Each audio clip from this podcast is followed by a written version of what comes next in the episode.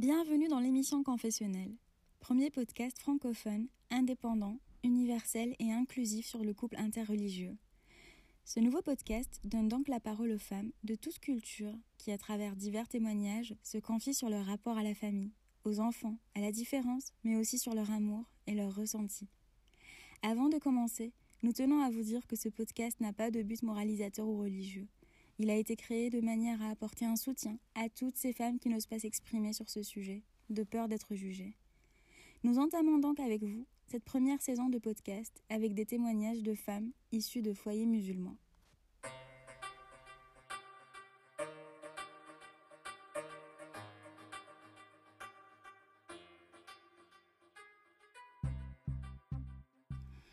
Je suis palestino-algérienne, euh, j'ai 26 ans et j'enregistre mon témoignage le 19 mai 2020.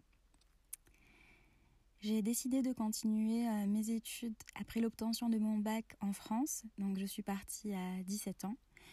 Je me souviendrai toujours euh, du jour où je devais prendre l'avion. C'était mon papa qui m'avait accompagnée à l'aéroport et en partant, il m'a donné euh, la plus belle de ses bénédictions en me disant que je prenais un grand virage dans ma vie que je devais être sérieuse, faire de mon mieux. Et surtout que si jamais je tombais amoureuse d'une personne, qu'il soit juif, chrétien ou musulman, le plus important pour lui, c'était que je sois heureuse. Ça m'a fait beaucoup de bien qu'il me dise ça, même si à ce moment-là, je je ne savais pas ce qui m'attendait, de qui j'allais tomber amoureuse, de qui j'allais rencontrer.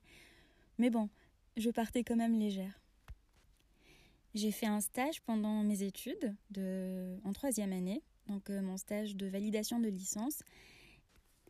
Et c'est là où j'ai rencontré mon âme sœur, l'amour de ma vie, qui est français de culture chrétienne. Nous appréhendons toujours un peu la réaction des gens pour euh, tout et n'importe quoi des fois. Pour ma part, je n'ai jamais été vraiment soucieuse de ce que les gens pensaient. Cet état d'esprit s'est multiplié par mille par rapport à la situation mais pas en ce qui concernait ma famille proche. Alors l'annoncer à mes parents n'était pas effrayant. Ils ont vraiment pris le temps de le connaître, de partager des moments avec lui et surtout de l'intégrer à la famille. Par contre, pour euh, mes grands-parents et la génération d'au-dessus, euh, c'était pas aussi évident qu'avec mes parents. Ils ont eu un peu de mal. Ce qu'on peut comprendre, c'est, comme on dit un petit peu, c'est la vieille école. Mais mon père a été très clair, il a été comme une armure pour moi. Euh, il a bien fait comprendre à tout le monde qu'il ne voulait de l'avis de personne, qu'il annonçait la chose et qu'il ne demandait pas d'autorisation à qui que ce soit. Avec mes parents, mon chéri, euh, nous avions pris une décision qui me permettrait justement de garder ces liens très forts que j'ai avec ma famille, que tout le monde soit content et qu'il y ait zéro histoire dans la famille. Il s'est donc converti à l'islam. C'était un énorme pas fait de sa part, mais euh, ça nous a vraiment permis de garder une entente formidable avec euh, mes grands-parents, par exemple, qui l'ont complètement intégré dans la famille, mais aussi de pouvoir avoir un beau mariage à Oran, ma ville natale. J'y tenais vraiment.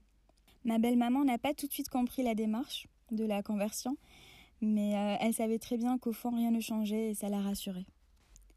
Je n'ai pas vraiment eu de difficultés avec ma relation ou l'annonce euh, à ma famille parce que justement, je n'ai pas décidé de me battre. La chose la plus importante pour tout le monde était qu'il soit musulman. Il est devenu. Ça nous a évité beaucoup d'histoires. Ça nous a permis de garder des liens très forts avec la famille. Il fait tout simplement partie de la famille. De là, on se rend compte que parfois il faut rentrer dans le moule le temps d'une minute pour, euh, pour apprécier vraiment euh, une vie un peu plus tranquille à long terme. En fait, de faire des concessions, de se dire euh, je suis pas forcément dans cet état d'esprit, je ne trouve pas ça normal d'imposer à quelqu'un de se convertir pour faire partie d'une famille ou pour permettre qu'un mariage ait lieu. Mais c'était pour moi la meilleure solution. Je ne voulais encore une fois pas me battre, je voulais que tout le monde soit content et c'était vraiment un bon compromis. C'est Denis Donat un petit peu, comme on dit. La religion, c'est pour moi, c'est les sous-vêtements de l'homme avec un grand H. C'est vraiment euh, l'intimité d'une personne. On, ça peut pas être un critère pour, euh, pour aimer ou un critère pour juger quelqu'un. Au contraire, c'est ça nous regarde pas, ça ne doit pas empêcher l'amour. Vivez votre histoire et votre amour à votre manière. Ne vous inquiétez pas de ce que les autres peuvent penser.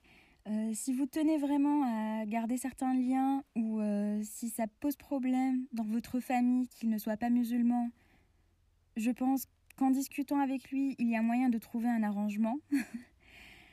Mais euh, ne lâchez pas, ne lâchez pas et puis vivez chaque instant à fond.